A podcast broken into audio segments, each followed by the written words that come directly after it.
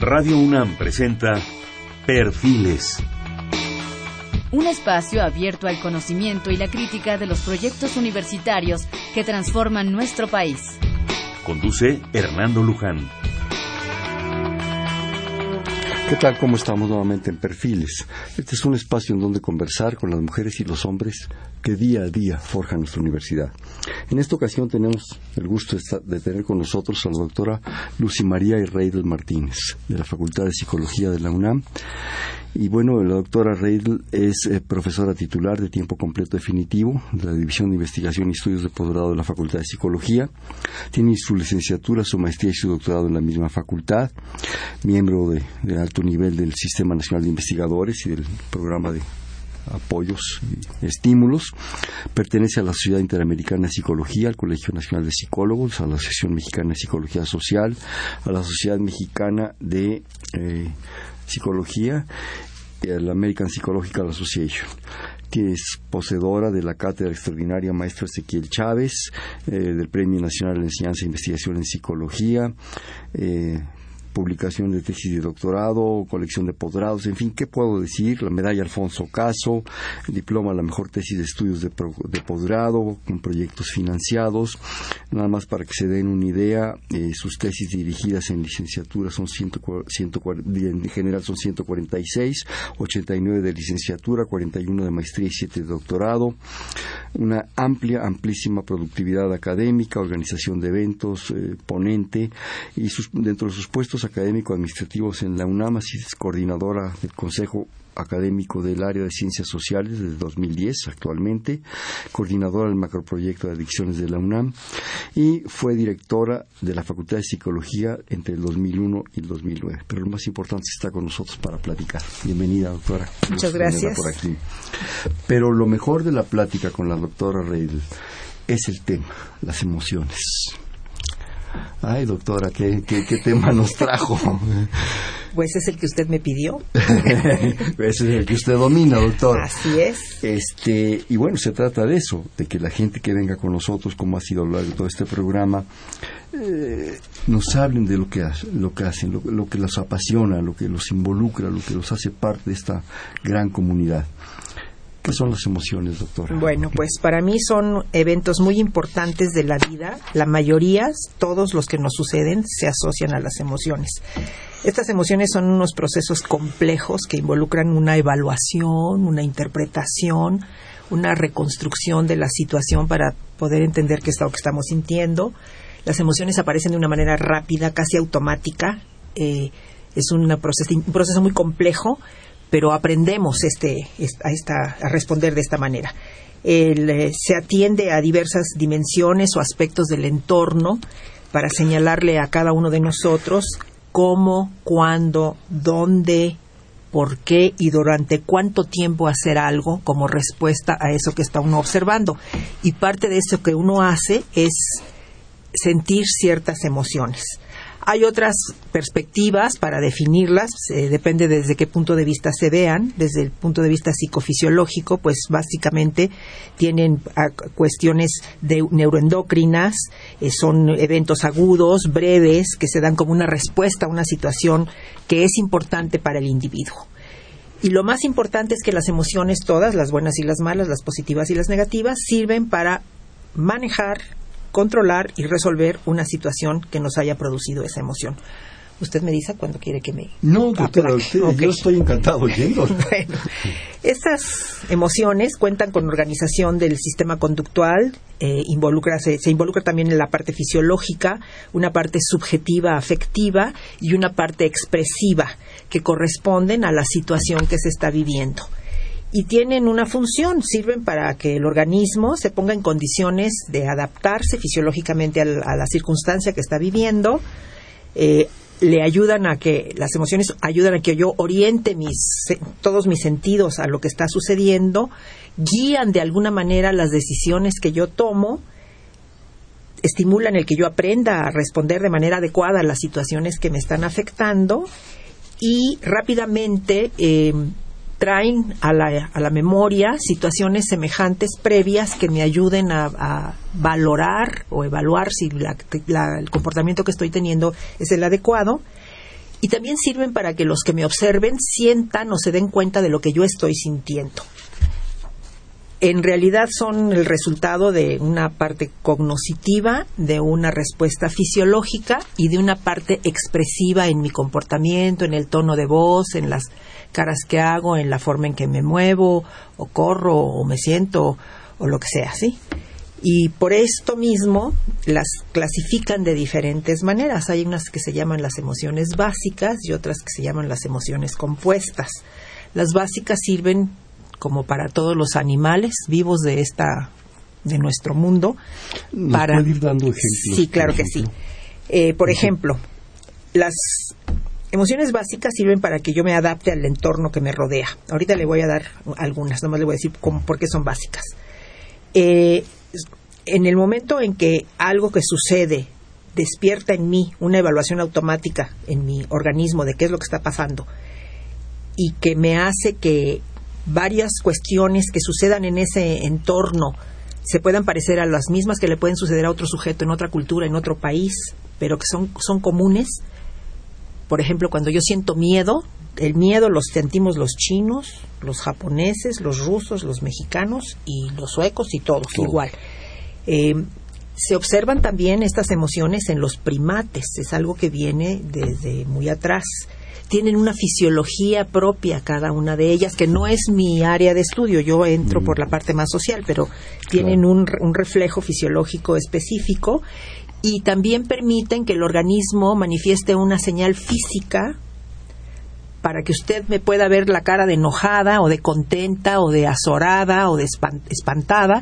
Y a la vez yo respondo también. Y exactamente, usted puede decir, ah, está asustada, tiene miedo, está contenta, está triste. Exacto, o me acerco, o me retiro, o cosas así.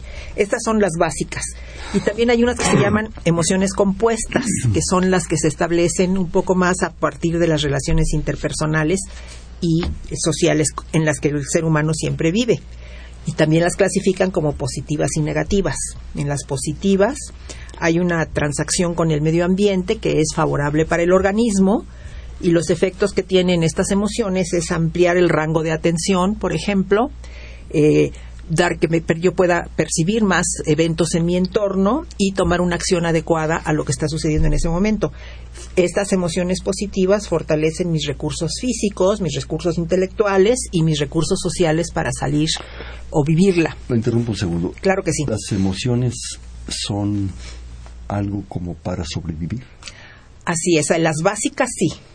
Y las otras son aprendidas para otro tipo de sobrevivencia, que es la sobrevivencia social, para poder estar en el grupo, ser miembro de ser parte ser parte de una cultura, de una sociedad, de una institución, de un salón de clases, de un grupo. Se unen en dos niveles, las esenciales de para vivir, para sobrevivir y las otras para adaptarse al entorno físico y social en el que uno así es, perfecto, exactamente así. También eh, las clasifican en positivas y negativas por lo que se siente. Las positivas obviamente para, generan ah, sentimientos agradables, eh, se valoran como benéficas y no tiene uno que hacer gran cosa para manifestarlas y sentirlas. Las negativas se, se sienten como desagradables, valoran algún daño en el entorno o algo que nos puede hacer daño y mueven muchísimas cosas en el organismo para responder a eso que uno está sintiendo como resultado de la percepción del entorno. Y las que más me gustan, por supuesto, son las negativas, porque las positivas, pues qué bueno que las tenemos y las disfrutamos todos, pero las negativas son las que nos pueden hacer daño físico, psicológico o social, nos pueden alejar. Son más interesantes para usted. Por supuesto, porque yo soy psicóloga social, entonces yo las veo por acá. Entonces, las emociones negativas, uno de los problemas que tienen es que provocan problemas entre las personas y entre los grupos sociales.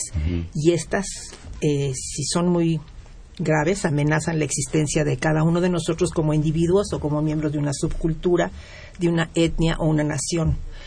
Por ejemplo, si yo voy a visitar a mi familia en Dinamarca y quiero llegar a darles un beso y un abrazo, como aquí lo hacemos cada vez que vemos a alguien que no vimos hace 10 días y, el otro o la otra se deja abrazar y besar, en Dinamarca no se puede. Uno llega y le dice a su prima hermana, a la que hace cinco años que no ve, hola Ula, ¿cómo estás? Y ella contesta muy seria, muy bien, ¿y tú qué tal? Y ya.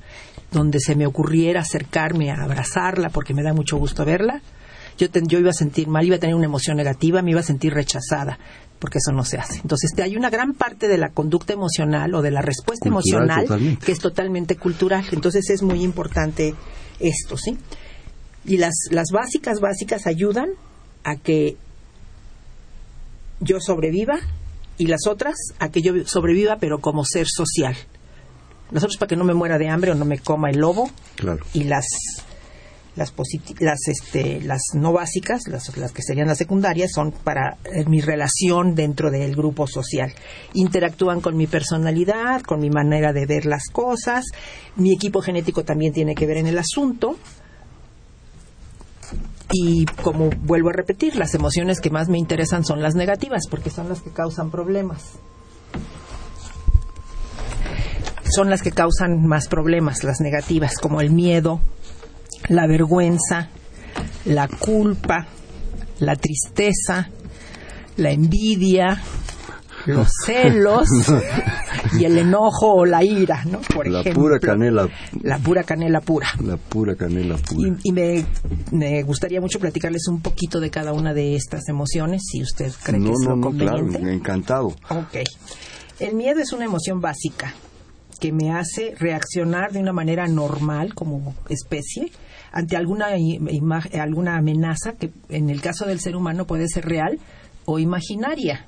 Yo me puedo creer que alguien está tratando de hacer algo en contra mía. me eh, puedo creer. Sí, yo puedo creer que alguien está haciendo. No necesariamente esté sucediendo. No necesariamente. Puede ser subjetivo entonces. sí, por supuesto. Hay un componente subjetivo porque yo tengo que saber. Cuando yo, me, yo siento una emoción, tengo que poderle poner nombre. ¿Tengo miedo? ¿O qué? Ponerle nombre. Tengo que saber, y, cuando uno tiene miedo, ¿uno qué hace? ¿Y por qué tengo miedo? ¿Y qué tengo que hacer para que se me quite el miedo? Y todo eso lo aprendo. Entonces hay una parte que sí es muy intuitiva, por así decir. Eh, el miedo, por ejemplo, es una respuesta, una amenaza a la integridad física o psicológica. Si yo veo que me van a hacer algo o que me... o que me imagino algo. O me imagino algo, me puedo sentir miedo, ¿sí? ¿Y para qué me sirve? Para que yo me adapte a esa situación y, haga lo pertinente para que no me duela ni me moleste tanto. Por lo general, en las negativas o en el miedo, se siente como una tensión muscular, uno se congela o le duelen los músculos. ¿Por qué? Porque hay una gran cantidad de adrenalina y noradrenalina que empieza a funcionar en todo el organismo y eso tiene que es parte de una respuesta biológica que heredamos de los animales. Automática, igual que los changuitos. El animal se tensa para salir huyendo o para atacar. Así es. No hay de otra. Y nosotros también, aunque no... Somos animales. Somos animales, aunque nuestro ataque no necesariamente es a golpes, puede ser verbal, puede ser de muchas maneras, conductual, etcétera, pero ahí es un ataque. Claro. Y a veces sí sale uno corriendo, efectivamente, corriendo, ¿sí? Más vale correr. Ajá. Eh, los efectos de este miedo pues hacen que uno tenga una elevación en la taquicardia, eleva la presión arterial, el pulso, puede producir úlceras. Si yo vivo en el miedo todo el tiempo, seguramente voy a tener una úlcera más, más temprano que tarde. Hay una vasoconstricción renal, hay una dilatación de la pupila, mis ojos se abren más para ver más, para captar más de lo que está pasando, yo pueda contestar de una manera adecuada. Y está asociado este miedo a que yo hice una evaluación de mi entorno que me está diciendo que es que hay mucha incertidumbre, que yo no sé qué va a pasar, que no sé qué voy a hacer. Entonces, Em, que tengo que prepararme una respuesta. Tengo que responder de alguna manera. La mejor para la supervivencia. Así es, básicamente. Este miedo, si uno lo siente con mucha frecuencia, con mucha intensidad, pues produce un efecto de en que uno se convierte en un sujeto así como pesimista, todo está mal, nada sirve, eh, hay muchos errores en todos lados, nadie me entiende, no se puede, y que también me, me puede llevar si en una etapa así muy muy si es muy muy fuerte muy fuerte y constante y durante mucho tiempo a que yo tenga miedo de arriesgarme a casi nada. Entonces uno puede encerrarse quedarse callado no salir o sea esconderse alejarse de una respuesta a las mínimas posibilidades. Así es. Ese es básicamente lo que hace el miedo. Y tengo otra que me encanta también otra otra emoción que es que me gusta, que es la vergüenza. La vergüenza es una emoción compuesta. es, por ejemplo, cuando uno se siente mal porque siente que hizo el ridículo, uno se siente avergonzado, uno siente que no hizo lo que tenía que haber hecho, que no se comportó como sería lo ideal hacer. Entonces uno es muy social. Es muy social, así es. De alguna manera, esta vergüenza me está devolviendo a través de otros algo que yo siento que a lo mejor me devalúa, me siento mal. Em, está muy dirigida a uno mismo, uno se retrae, uno no quiere que lo vean, uno se siente uno no da no está dando una buena imagen o no está haciendo lo que se esperaba de uno, ¿no? Entonces es un disgusto, es, tiene un componente fuerte de un disgusto hacia mí mismo porque me doy cuenta de la forma en que los demás me perciben. Entonces me avergüenzo. Esta me da la sensación, por lo que nos dice doctora, que es muy humana, poco animal. Es más cultural, humana. No, no percibo un animal con vergüenza un elefante con vergüenza, un leopardo con vergüenza, no se me ocurre. Bueno, no creo. Bueno, depende. ¿De qué, se, puede, ¿De qué se puede avergonzar el elefante? ¿De las orejas o de la trompa? Mm, no, bueno, quién sabe. Yo supongo que depende de la relación que uno establezca con el animal. Yo tenía un gato y yo podía saber si el gato estaba avergonzado. ¿Avergonzado? Sí, sí, sí. Tenía un, un, modelito de caminar para atrás y de que se iba haciendo y bajaba la cabeza, como diciendo cuando, cuando tiraba una cazuelita de agua, por ejemplo, ¿no? Mm. Claro, pero esa es yo queriendo verlo como gato avergonzado en vez de como gato tonto que pisó la cazuela. Claro. Una visión muy antropocéntrica del gato, ¿no? Pues a lo mejor era yo la, yo, era la A lo mejor usted la avergonzada por su gato, por la falta de educación sí, por la falta de educación del gato, ¿no? Pero la vergüenza sí me, me, me dificulta el poder establecer una empatía con el otro. Me, la vergüenza debilita, es una cosa de, dolorosa porque uno se siente rechazado por los otros y en las relaciones interpersonales también, en fin, la manera más sencilla de saber si alguien está avergonzado es que uno se pone colorado, rubor, se ruboriza, uno baja los ojos, la postura corporal inmediatamente hace que uno baje los hombros y y así ya se, devalúa. se devalúa uno completamente se centra uno en uno mismo que se siente chiquitito, incompetente y así como... Y los otros me van a ver y dicen, mira qué vergüenza, está muy avergonzada. O sea, la vergüenza es como el peso, que dicen que flota, pero más bien devalúa. Más o menos, sí. Está muy eh, eh, centrada en el self.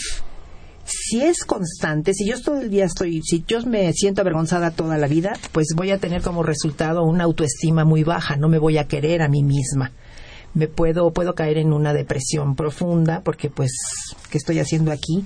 Me puedo no gustar a mí misma, puede surgir un autodesprecio, me puedo convertir en una mujer muy tímida. ¿Una autodestrucción? Sí, también. Eh, puedo tener miedo de estar con la gente, me voy a sentir mal en, en grupos, eh, voy a tener miedo y al fracaso, miedo también a la intimidad con otro, porque soy una cosa poca, mal, fea, poquita cosa. poquita cosa, puedo convertirme en alguien muy perfeccionista, que si la pluma no está a 90 grados y a 3 centímetros del micrófono... Es una fuga. Es una falla de mi parte, que la pluma no tiene la culpa, pero yo, la puedo, yo asumo la culpa de la pluma, ¿sí? Entonces voy a tener respuestas evitativas. Cuando estoy avergonzada, no quiero que nadie me juzgue, ni quiero que nadie me humille, y me siento expuesta ante todos los demás, que todo el mundo me está viendo con todos mis defectos y mis mala onda y lo que tenga yo así. Me preocupa mucho lo que piensen los otros. Y si pienso que piensan todo esto, pues peor me siento, más avergonzada. Muy relacionada a los estándares sociales. Por supuesto. La belleza, eh, el bonito vestido, las actitudes, el, modelo, ¿verdad? Sí, si uno no es el último grito en la moda y en el lugar y, en el, y de la manera en que debe de ser, uno se puede sentir avergonzada las mujeres somos más vergonzosas que los varones, pero los varones tienen que manifestar su hombría, entonces, aunque tengan mucha vergüenza, tienen que hacer algo para que no se les note. Nosotras somos más expresivas en esta, con esta emoción, la expresamos más. Para que un hombre acepte que metió la pata y que pueda sentirse avergonzado es como muy difícil, sobre todo en nuestra cultura. Nosotras somos más fácilmente convencibles. Solitas nos convencemos, ¿eh? Y nos sentimos avergonzadas. Bajamos la cabeza. En fin, esa es otra de las emociones que he estudiado en estos años que me, se me hace muy interesante. bonito. Y la siguiente es, doctora, esto está sabroso, oiga. Bueno, pues la siguiente es la culpa. Esta también es una emoción que se llama, que se le clasifica como compuesta y es una autoevaluación que uno hace de uno mismo cuando uno transgredió o un código moral o un código ético. Estos códigos obviamente están establecidos por la cultura en la que uno vive, ¿sí? Claro. Cuando uno mete la pata para acabar pronto, uno se puede sentir culpable. Pero tiene una parte positiva porque incrementa la conducta para mejorar el efecto de lo que uno hizo, es decir, para, para deshacer los defectos y para mejorar los aspectos positivos. Claro que sí, porque... La, vergüenza no lo tiene. La vergüenza es muy eh, debilita demasiado. La culpa me hace sentir que lo hice mal, pero me permite tratar de componer. Pero hay una esperanza. Hay una esperanza. Puedo hacer algo al respecto. Ofrece una salida. Puedo reparar el error, puedo pedir perdón, puedo buscar el castigo, puedo confesar y ya con eso la culpa se baja bastante. Eso nos han dicho, pero bueno. Bueno, eso, pero eso es la que, lo que la persona que la siente puede manifestar. O refugiarse en eso. O refugiarse en eso, sí, claro si son desproporcionados los niveles de culpabilidad que uno sienta, bueno, entonces sí afecta la salud mental, sí, obviamente, y puede haber trastornos emocionales fuertes y síntomas físicamente visibles. Claro. Entonces es cuando uno ya está muy mal. Digo, todo mundo debemos de ser capaces de sentirnos culpables si hicimos algo que estaba incorrectamente, que no se hizo correctamente. Pero de ahí a que uno de a tiro... O sea, una porción de de algo sano la culpa, el aceptarla? Sí, porque implica que yo puedo mejorar la situación y eso es positivo para la socialización, para la vida social entre los seres humanos. Si no pudiera uno, pues... Se acepta tus culpas y, puede ser redimido. Trato de hacer algo para, para que se me disculpe por haber hecho lo que hice, ¿sí? Mm. Básicamente. ¿Quién establece las reglas de la culpa? La cultura casi siempre. La sociedad. La, sociedad, la familia, la educación que uno recibe. Los mayores. Por supuesto, los, papás, los, hermanos grandes. La, cultura en la que uno vive. En algunas culturas, vuelvo a poner un ejemplo que me tocó a mí, vivir en muchos años cuando visitaba yo a mi familia en Dinamarca, ahí a nadie, nadie se siente culpable de decirme, ¿sabes qué? Tu suéter no me gusta. Es normal. Aquí uno jamás le dice al otro que no me gusta tu suéter. No, hombre, si sale una revolquiza. Exacto, ¿sí? Uno no se siente culpable porque el otro le dijo que a uno no le gusta, que a él no le gustaba el suéter y él no se siente culpable por decirlo. Aquí sí, uno jamás le dice a otra persona no me gusta tu suéter si es que no quiere que se moleste, ¿sí? Entonces, si hay mucha culpa, sí puede haber trastornos emocionales, puede haber síntomas físicamente determinados y afecta un poquito a la salud mental y está muy asociada a aceptar la responsabilidad. Si es mi culpa, si fue mi culpa, yo debo de asumir esa responsabilidad y tratar, lo que me enseña la cultura en la que vivo es tratar de, pues, componer el asunto, componer el mal, el mal hecho. ¿Cuánta, cuánta responsabilidad sentido le haría falta a nuestros políticos? Ese fue un, ese fue un breviario cultural, doctor. Sí, así es. ¿Qué tenemos que hacer para evitar esta culpa? Pues un poco desplazar la responsabilidad a otros lugares. Una de las cosas que se hacen es que uno le atribuye la culpa a la víctima, dice, no, no fue mi culpa, es culpa de ella o culpa de él, ¿sí? Eso es muy típico en las parejas, por ejemplo. No fui yo, fue Tete. Yo no fui, fue Tete, así es. Y comparar la propia conducta con lo de otras personas. Decir, bueno, ¿por qué te quejas? Digo, nada más mira lo que está haciendo este a otra persona. Así digo, a mí no me digas que fue mi culpa. Tú nada más fíjate en lo que hacen los otros. Hay muchas maneras de quitarse la de encima. Y, y también es una emoción muy interesante porque es algo que siempre nos dicen, es que fue tu culpa, mijita, o tú hiciste esto y es culpa de tu hermanito. Y, la manera en que nos crían, esta palabra de la culpa es esta palabra de la emoción nos la aplican con mucha frecuencia. sí, totalmente. Es que fue tu culpa. Tú agarraste el vaso como te dije que no, pues te dije que estaba caliente, ¿para qué lo agarraste? Y el niño se quemó la mano, ¿no? Dejaste caer al hermanito, es tu culpa. Exacto. Entonces, ese es el problema. Pero es una emoción que tiene una salida, puede uno reparar hay otros que no. En fin. ¿Cuál es más? A ver, ¿cuál es más? Otra emoción que es básica también es la tristeza. que normalmente está acompañada del sollozo, llanto, ¿sí? Es un elemento muy importante en casi todos los estudios que hacen de personalidad y sobre todo en las escalas de depresión. Si uno está triste todo el tiempo, está uno deprimido, dirían los psicólogos, ¿sí? Y está relacionado un poco con el sentirse solo, esto de la soledad. Esta relación con la soledad. La sí, la tristeza sí.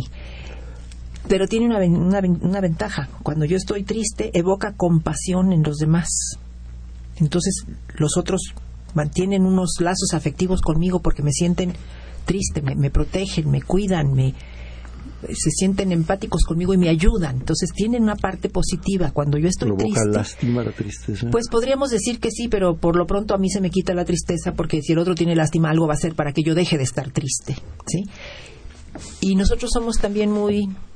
Ve a jugar con tu hermanito porque está muy triste ve a decirle a tu mamá que quién sabe qué porque está muy triste porque le rompiste el jarrón, alguna tontería por el estilo. Y, va uno y hace lo que tiene que hacer y puede resarcir el daño y entonces la tristeza disminuye. Y es una manera en la que nos, educan. ¿sí? Así, nos, así nos educan, por lo menos hasta donde yo me acuerdo. ¿no? básicamente cuando uno está triste la tendencia es que me retiro, me dejo de hacer las cosas, me estoy quietecita, estoy muy triste. Pero su parte adaptativa es que identifica en mi sistema de cogniciones y en mi sistema motriz eh, qué es lo que tengo que hacer para manejar esta situación y cómo o inspiro compasión en otro para que me ayude y me saque o favorece la posibilidad de que yo salga de esa situación de tristeza, ¿sí? Y también lo aprendemos. ¿La tristeza se aprende? como le tenemos que poner nombre a lo que nos sucede, todo es aprendido. El sentimiento y lo que se siente no, pero el nombre que se le da sí.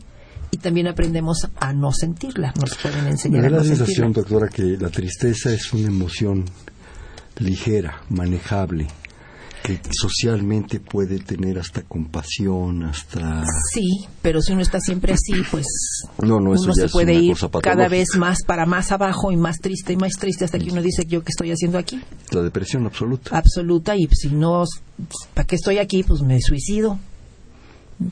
Ya no hago nada. ¿Es el antecedente del suicidio? No necesariamente, pero puede, es un elemento muy importante. La culpa y la tristeza puede llevar a que uno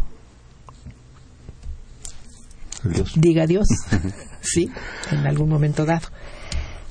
Casi siempre la causa la pérdida o la separación física o psicológica real o imaginaria de un alguien o de un algo. El novio ya no me quiere, mi marido ya no me quiere, mis hijos no me respetan. O de la no consecución de una meta. O no exacto, o no llega el, fracaso de alcanzar una meta. Me hizo pensar ahorita con el asunto tan triste y tan terrible del suicidio, de todas esas sociedades, los escandinavos, los ah, japoneses, los asiáticos, que están bajo una presión académica bárbara, los jovencitos, que si no llegan a su meta, ¿Se suicidan? de suicidio por un grado de tristeza de que no logré esto que era la esperanza de pero esa, e, e, ese tipo de tristeza la están fomentando por la culturalmente no le va a pasar nada al muchacho si no termina la carrera. pero cómo lo asume él lo asume con de muy mala manera porque sí puede llegar al suicidio pero tampoco son, gracias a Dios, no son tantos los que les pasa, ¿eh? Son muy poquitos. Lo que pasa es que a lo mejor nos, evidencian los casos mucho, ¿no? Pues si, si, salen cinco en un año son muchísimos porque son países chiquititos, ¿sí? Tienen muy poca población en realidad. Y suponemos que no tienen problemas, los de acá, de este lado. Pues no tienen muchos problemas y tienen otros problemas que nosotros no tenemos, ¿sí? Pero en términos generales, sí hay suicidios, sí suicidas. Aquí no sabemos si se suicidaron o no. ¿Por qué? porque hay muchos que no son suicidios que dicen que se suicidaron, ¿sí? Está el nivel de violencia que no sabemos. no sabemos qué pasó, pero en fin. Em, es esta tristeza también puede ser resultado de de haber perdido a alguien que se quiere o algo que es querido o de que no alcanzó una meta. no terminaste la escuela, como estábamos ahorita diciendo, o me abandonó el novio. Me abandonó el novio, la novia, me dejó, en fin, una serie de... Surge con mucha frecuencia junto con la culpa. ¿Mucho en jóvenes o en todas las edades? Yo creo que más en jóvenes, no, no estoy muy segura, pero yo creo que más en jóvenes porque cuando uno ya aprendió más cosas, hay menos cosas por las cuales uno tiene por qué ponerse tristes, porque a lo mejor no dependen de mí, ni mucho o apreciar más otras cosas. O aprecia uno otras cosas y no se deja influir tan rápidamente. Yo trabajo casi siempre con jóvenes, entonces, jóvenes estudiantes, ¿sí? Entonces es quizás sí, tengo algunas investigaciones ya con gente más madura donde no aparecen estas emociones tanto como con los jóvenes. Me da la sensación, usted me corrige por favor si es necesario, que en los ancianos también se da mucho la tristeza. He visto ancianos fuera, sobre todo, del contexto familiar. No ese anciano que la familia lo protege, y lo cuida, sino los que se desechan, se mandan a los asilos, están solos que los niveles de tristeza son... Sí, claro. Sí, sí, por supuesto. Pero ahí él, la persona ya está pensando que ya le falta muy poco para irse de este mundo. Que a mí me daría miedo más que tristeza, sí, porque no sé qué haya del otro lado tristeza. Pero el proceso anterior a eso está lleno de tristeza. Sí, claro, sí. Porque siempre, porque la familia es importante y en nuestra, en nuestra cultura la familia es muy importante y la relación, el papá, mamá, los hermanos, los primos, la bola, el, grupo, el muégano es muy importante. En otras culturas no es tanto, ¿eh? En la cultura como los daneses, por ejemplo, hay cada quien hace sus cosas. Sí hay chicos que se suicidan, pero no es porque no tengan... Y es mucho en relación a la aceptación de la muerte, ¿verdad? Pues sí, a todos nos va a tocar tarde o temprano y más vale irse haciendo la idea cuando ya se está uno acercando al más temprano que tarde. Claro. Y si uno tuvo la oportunidad de tener una vida plena, plena pues decir gracias Dios y ahí te voy. Pues. ¿Me permite hacer un corte? Claro que sí. Estamos en Perfil, es un espacio en donde conversar con las mujeres y los hombres que día a día forjan nuestra universidad. Estamos platicando sobre cuestiones de emociones y de sentimientos muy fuertes, muy profundos, con la doctora Lucy María Reyes Martínez, miembro de la Facultad de Psicología de la UNAM. Estamos en 5536-8989. Le repito, 5536-8989.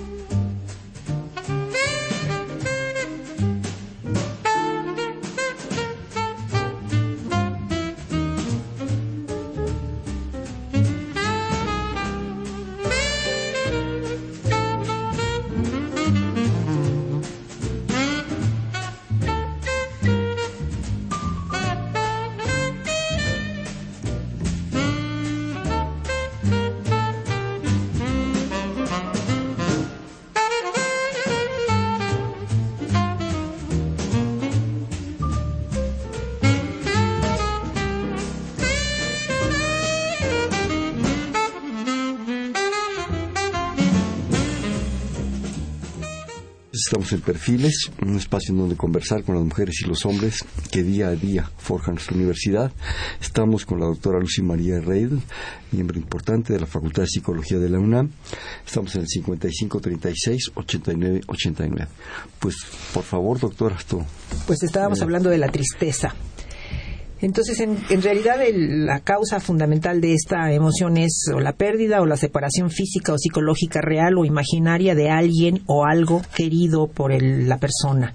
O surge cuando uno fracasa en el alcanzar una meta deseada por la que uno ha estado mucho tiempo, ha hecho mucho esfuerzo, etcétera. Y muchas veces es una situación desagradable que queda controlada por circunstancias que no dependen de uno y es muy frecuente que surja junto con la culpa. Al sentir culpa, uno se siente mal y al sentirse mal uno se puede poner triste.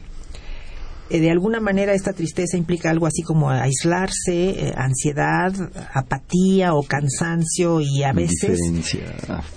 indiferencia y a veces hasta resignación de bueno, pues ni modo. Así es la cosa, ¿sí? Y ahorita viene la emoción que más me gusta. Más la apasiona, digamos es la que me explica una gran cantidad de cosas que yo observo a mi alrededor todos los días.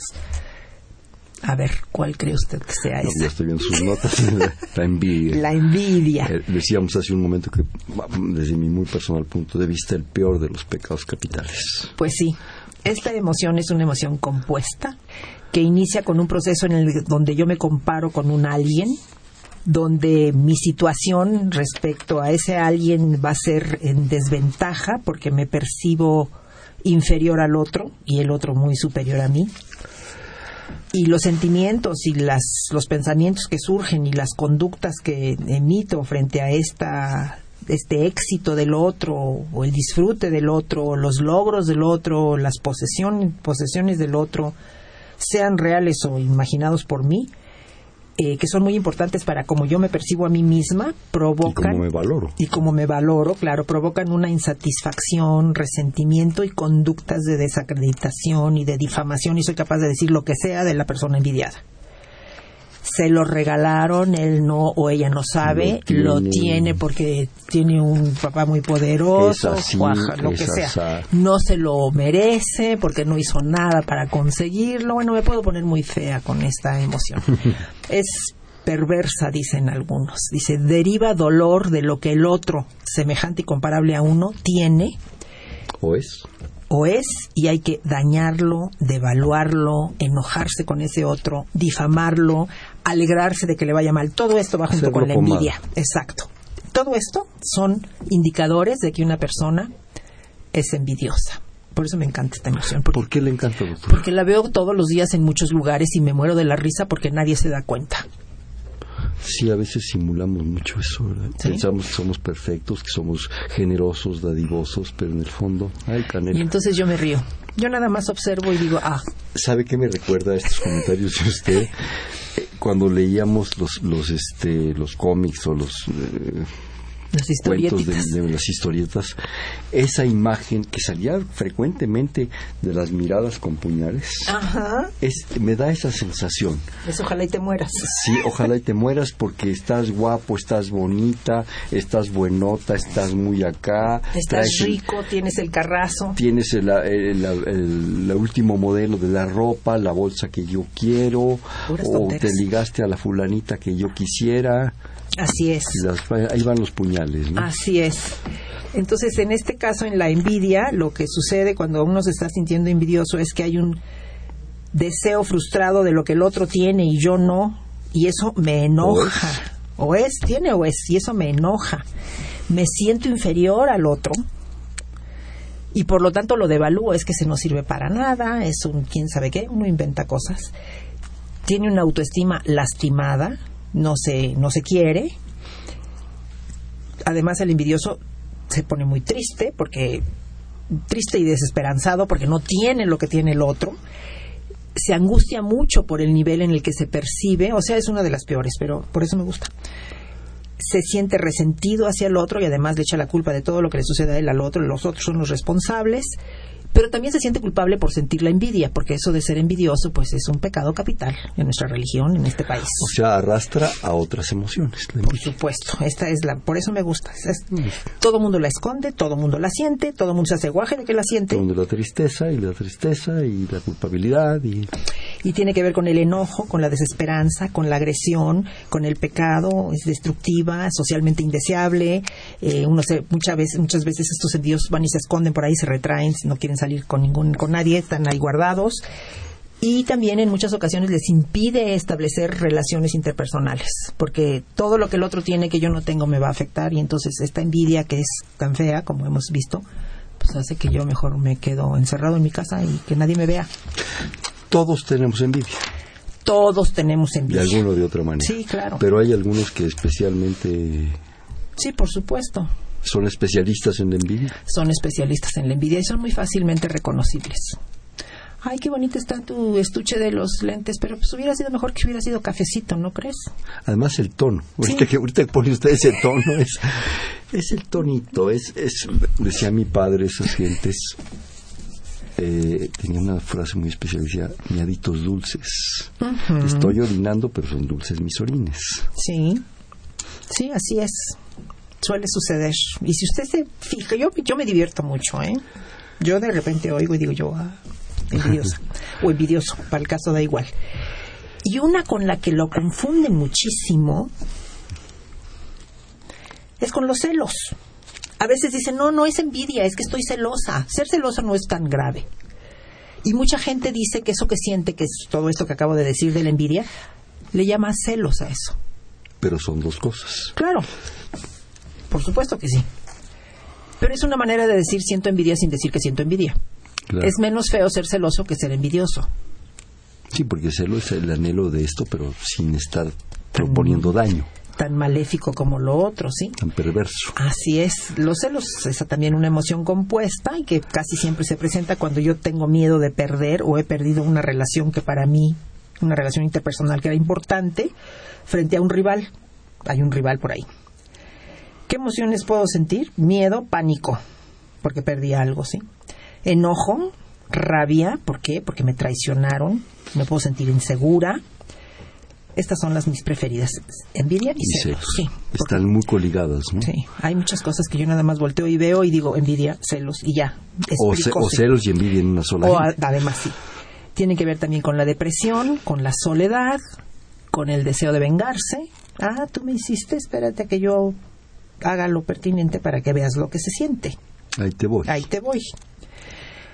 Los celos también favorecen la fidelidad para criar a la progenie, por supuesto, porque si muchas mujeres no armaran sus panchos celosos cuando el señor se va por ahí, pues ¿quién le mantiene a los hijos? Claro. Y el otro problema grave de los celos es que puede haber agresiones y homicidios, lo cual es feo, pero en fin. Pero también tienen, sirven también para algo, sirven para proteger y restaurar estos lazos entre las parejas, ¿sí? O para darse cuenta de qué tan importante es para mí esa relación. Doctora, pero no es una mantención de ese lazo muy enferma. Pues sí, pero si yo ya tengo hijos, más vale que me aguante y me enferme y los saque adelante, porque no es culpa de ellos. Es que aquí el problema es que estamos criados de una manera muy Es especial. la abnegada mujer mexicana. la abnegada mujer mexicana. Que además eso se va a dar de mamar a los hijos y a las hijas. Y ahí va la sociedad, ¿verdad? Haciéndose bolas en la abnegación, ¿verdad? Y ahí se hereda el, el componente escondido de los celos abajo. Si uno se da cuenta y lo acepta como tal y dice, sí, pero lo estoy- sé que lo estoy haciendo por mis hijos, ok, pero si uno no lo acepta como tal, uno está pasando, pasando aprendizajes que no son los adecuados. Pero Pero, en fin, es- pero esa abnegación de repente es, es muy enferma, de repente es, es esa relación de, ay, me hace recordar aquella cosa de las cabecitas blancas, ¿no? El, el festival del Excelsior, del Día de las Madres, las cabecitas blancas eran maravillosas, intocables, ¿no? las visitan el 10 de mayo cada año nada más. Nada más. Y mientras me haces mis chilaquiles, lavas ajeno para mantenerme, me aguantas, me esto, hombres y mujeres. Sí, sí, los dos. En fin, sirven también tienen- también sirven para proteger y mantener estos lazos familiares, para ser un indicador de la de qué tan importante es la relación para mí, porque si en realidad no me importa, pues entonces quiere decir que la relación no me importa. Entonces, si no si no si no lo celo, si no siento celos, pues quiere decir que no me importa, ¿no? Claro. Claro es parte eso- de un valor también. Sí. Y, y también puede ser indicador de que algo anda mal en la relación. En fin, al- entre las consecuencias posibles de cuando son celosos, y en este caso más los varones que las mujeres, es que puede haber una violencia doméstica, puede haber enojos, uno quiere castigar al otro porque hizo lo que hizo, y entonces pues, te quemé la camisa preferida y te planché el pantalón mal y pues, no encuentro el otro calcetín, así que te vas con uno azul, con uno rojo, en fin, O cosas las por ahí. consecuencias terribles, ¿no? De violencia. puedo quiero castigarlo o me puedo pensar que ojalá y se muera el señor la rabia la destrucción de la relación puede llegar a si la situación de celos es muy consistente esta celotipia pues puede llegar a destruir la la relación hay una humillación terrible aún se puede dar un erotismo así medio ambivalente que, que como que es como de de si quiero pero con otras intenciones de manipulación, manipulación un poco sexual, exacto digamos. Surge una incertidumbre espantosa, frustraciones que no hay manera de componer y se puede llegar a un estado de desesperanza. Las personas celosas por lo general son suspicaces, desconfiadas, están viendo amenazada su, su posición, su lugar, el lugar que ocupan en la relación y, su autoestima también. Y, Y andan buscando tres pies al gato. más o menos se retraen y si y puede llegar a que ser incapaz de volver a establecer una relación con alguien. Entonces, estas dos, envidia y celos, son las que más he estudiado. También tengo un poco de las de las otras, pero son tan, tan interesantes las emociones, me explican tantas cosas cuando observo a la gente Claro. o me cuentan la gente cosas que Es la historia de la gente. Se me ocurre ahorita una pregunta antes de que pasemos a la siguiente que, Que ya vio usted usted nos que está viendo ahí. Este, ¿Conoce usted, ha percibido, sabe de casos en la literatura de gentes que no tengan todo esto? No, son emociones muy humanas todas O estas. sea, o una o todas podemos tener. Yo creo que todos sentimos todas en algún momento dado de la vida, aunque sea por tres segundos, pero todas. Todas. Yo no puedo decir que yo no haya sentido celos de mi pareja.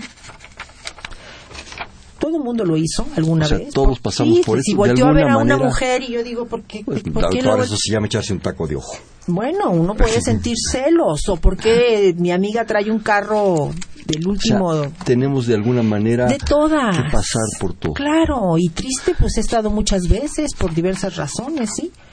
Y usted también y todo el mundo, porque perdió a alguien, porque no consiguió culpa. a alguien, nos hemos sentido culpables porque no somos perfectos, alguna vez hicimos alguna tontera de la cual está bien que se sienta uno O sea, culpable. pasamos indefectiblemente por todas. todo. Y avergonzados también. Consciente o inconscientemente, pero por ahí pasamos. Lo mejor es que ojalá y sean conscientes para que uno no se azote contra las paredes sin saber por qué lo está haciendo, ¿no? Pero Claro. y miedo, todos hemos tenido miedo. Yo tengo miedo cada vez que yo tenía miedo ahorita de, de llegar tarde porque estaba yo metida en una calle que estaba tenían tres carriles parados con un solo carril que pasaba y yo decía voy a llegar tarde y me daba coraje y miedo de quedar mal. Me- a mí no me gusta quedar mal. En fin, ya casi terminamos. No, no, yo por mí sígase, doctor. A ver, los celos estos. La persona celosa es suspicaz, es desconfiada, percibe amenazada su posición y su autoestima, se trata de esconder y le cuesta mucho trabajo establecer relaciones interpersonales. Pero yo creo que es una emoción que a pesar de todo me gusta. Los celos. Sí, mantienen a las familias Aglutina a las familias. y permite las- que los críos, los hijos, crezcan. Sí, la logra mantener durante el más tiempo posible. Ojalá sin aprender que haya agresiones ni nada. Pero porque ojalá también, sea, que sea una agl- aglutinación pues sana en la medida de lo posible. ¿no? Sí, claro. Porque por donde se herede ese, ya de entrada esa situación. que No, y si existen estas situaciones y surge el enojo y surge eh, la violencia, pues entonces mejor que no. Pero todos, Ok, doctor, antes de que se nos vaya a ir el tiempo Dígame. y pasar a la siguiente, que creo que es el enojo, ya pudiéramos, pudiéramos leer, o prefieren, Sí, terminamos esto, mejor terminamos esto y, y leemos las Pero, bueno, ok. Bueno, vamos, hablamos de enojo rápidamente y vemos las preguntas. Sí. Ok, el enojo también es una emoción básica que está fácil- básicamente es constituida por un sentimiento negativo que provoca tensiones, entre ellos sube la, La tasa cardíaca, sí, la, la respuesta cardiovascular y se incrementa porque está haciendo, el enojado ya está haciendo un esfuerzo anticipado de hacer lo que tiene que hacer para que se le quite. Eh, la certeza de la situación que lo provocó no se puede ignorar. Normalmente cuando uno se enoja hay salidas violentas del, del asunto. Puede estar asociado con depresión o estados de ansiedad y de afecto negativo. Y por lo tanto este, uno puede tener ganas de hacerle algo al otro y va a ser responsabilidad de uno. Se asocia mucho con la infelicidad, con la vergüenza, con el enojo, el enojo rumiado, ese que siente uno que no es intencional, pero que está uno eh, se acuerda y se vuelve a acordar y se recuerda otras cosas y se fija en las, en las cuestiones actuales a ver si y anda uno buscando a ver si hay para enojarme otra vez. Todo esto produce que la gente sea infeliz. Hay una, puede haber una elevación de la presión arterial y por supuesto una inadaptación social y por supuesto una conducta negativa y agresiva. Ahora sí, Ahora sí, viene ahora de ahí. sí, viene de ahí. A ver, porque de veras esto ha sido padre. Bueno, nos habla Ernesto Guerrero Padilla, de la delegación Xochimilco, le mandamos un gran saludo. ¿Qué tanto la religión sirve en las emociones que se están tratando? que den, tratemos más temas de estos se suban los programas a internet. Sí se suben, ¿verdad Mariana? Sí. Bueno, ¿qué tanto la religión sirve en las emociones que se están tratando? Sirve, no me encanta la pregunta, pero bueno. Están relacionadas con sí, cuando uno va a la iglesia dicen es que es tu culpa de que tú hiciste esto y no lo debes de hacer y por lo tanto no tienes que ponerte triste porque hiciste algo malo. Claro que sí, la religión ayuda mucho a que uno sienta todo esto. Mm. O sea, Pero es parte de nuestra cultura. Nos están eh, llevando hacia eso de alguna es parte de nuestra cultura. Es la culpa, es el temor de Dios, es todo ese asunto. Y no solo en la religión católica, en, casi, todas. casi todos. Así es. Bueno, Aurelio García de Tultitlán, Estado de México, un saludo también. ¿Qué puede hablar de los puntos de la religión judio-cristianos sin necesidad de llegar a la depresión? La doctora debería de brindar un correo. Ay, cómo no, con mucho gusto. Pues de una vez, doctora, en caliente. En caliente. L-U-C-Y-M arroba unam.mx. Despacito, doctora, despacito, porque las, nos ponemos celosos de no. L-U-C-Y-M, Lucim. L-U-C-Y-M arroba unam.mx. Ahí estoy. Bueno, y ahora, ¿qué puede hablar de los puntos de la religión judío-cristiana sin necesidad de llegar a la depresión? No podría porque no soy experta en religión. Lo único que puedo yo decir es que si tienen problemas de este tipo, que vayan a la facultad y que ahí les tendrán gente que les puede servir y asesorar y asistir. Yo me atrevería, si me lo permiten, sin ser un especialista. Yo creo que las religiones también son de alguna manera un refugio, un lugar especial para la gente, la que sea, no me interesa, o cualquier forma de vida. El budismo no religión puede ser eso, la filosofía, en fin. Mientras no le haga daño a la gente, todo es válido. Sí, porque al final de cuentas es un lugar donde uno puede llegar a pedirle a un alguien, whatever, whomever, quien sea, que me ayude, ayúdame y, dirígeme y oriéntame y, y, uno sale ya con el hecho simple de haber reconocido que tiene uno problemas o que está sintiendo este tipo de emociones. Al pedirle ayuda uno ya se siente como que, que ya me oyó y a lo mejor hasta ya me ayudó. Claro. Eh, señora Irma García, de la delegación Gustavo Madero, un tema muy interesante, me encantaría que profundizaran y hicieran más programas referentes a este tema. Bueno, muchísimas gracias también por los, por los saludos. Eh, Isla de San Román, uno piensa lo importante que es tener buenas maestras en la etapa primaria, ya que muchos niños en la primaria se equivocan y se avergüenzan. Formar personas maduras con menos miedos y más disposición de enfrentar todos los aspectos de la vida, fracasos y triunfos. ¿Cómo interpreta las recientes movilizaciones a pesar de los temores que tiene? Ya es la pregunta concreta. Concretamente, pues el, el 43 que estamos viviendo y sufriendo, doctor como una cosa terrible. No le puedo decir más porque no porque no tengo palabras con que decir lo que siento al respecto. Ese es parte del problema, que estamos mudos ahorita, sí, es, sorprendidos. Es un dolor espantoso el que yo siento y no no me cabe, no, no me cabe, no lo puedo no lo puedo procesar. procesar. No nos la queremos lo que está pasando porque porque está tan, tan entreverando tantas cosas. Sí, no, horrible. Anónimo de Tizapán, yo tuve una relación de cuatro años con un señor que tenía una hija. Ella llegó y nos separó. ¿Por qué él me despreció? ¿Por qué me hizo a un lado? ¿Por qué prefirió a su hija? ¿Su egoísmo pudo más? No sabría decirle, pero puede acercarse a la Facultad de Psicología para que le ayude a alguna de las personas que están ahí para eso. Oiga, doctora, nos queda escaso un par de minutos.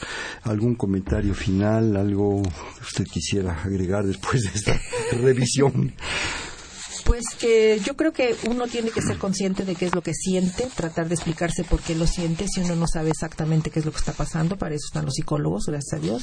En la facultad, con mucho gusto, puede, tenemos un centro de atención para el público donde las cuotas que se pagan son así casi ridículas, pero ahí entrenamos a nuestros niños y ellos aprenden y tenemos gente muy preparada para ayudarles. Y también creo que hay que tener un poco de, eh, pues de la idea de que uno, si quiere, puede salir adelante, hay que echarle ganas, el sentir no impide, pero el no sentir puede obnubilar. Claro. Este, doctora, ¿qué tal si hacemos un bote pronto? Yo le digo una palabra y usted me dice inmediatamente. A ver, si puedo. Salud mental. Importante. Vivir.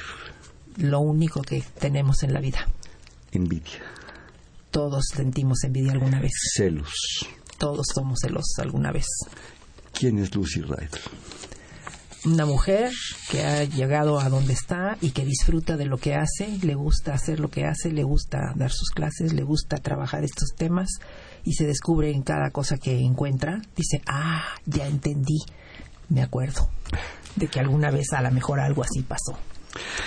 Bien, pues este, en la coordinación la doctora Silvia Torres, en la producción Gerardo Zurrosa, perdón, en la coordinación la doctora Silvia Torres, en la producción Mariana Cerón y Elena Ramírez, en los controles técnicos Gerardo Zurrosa, en la conducción Hernando Luján.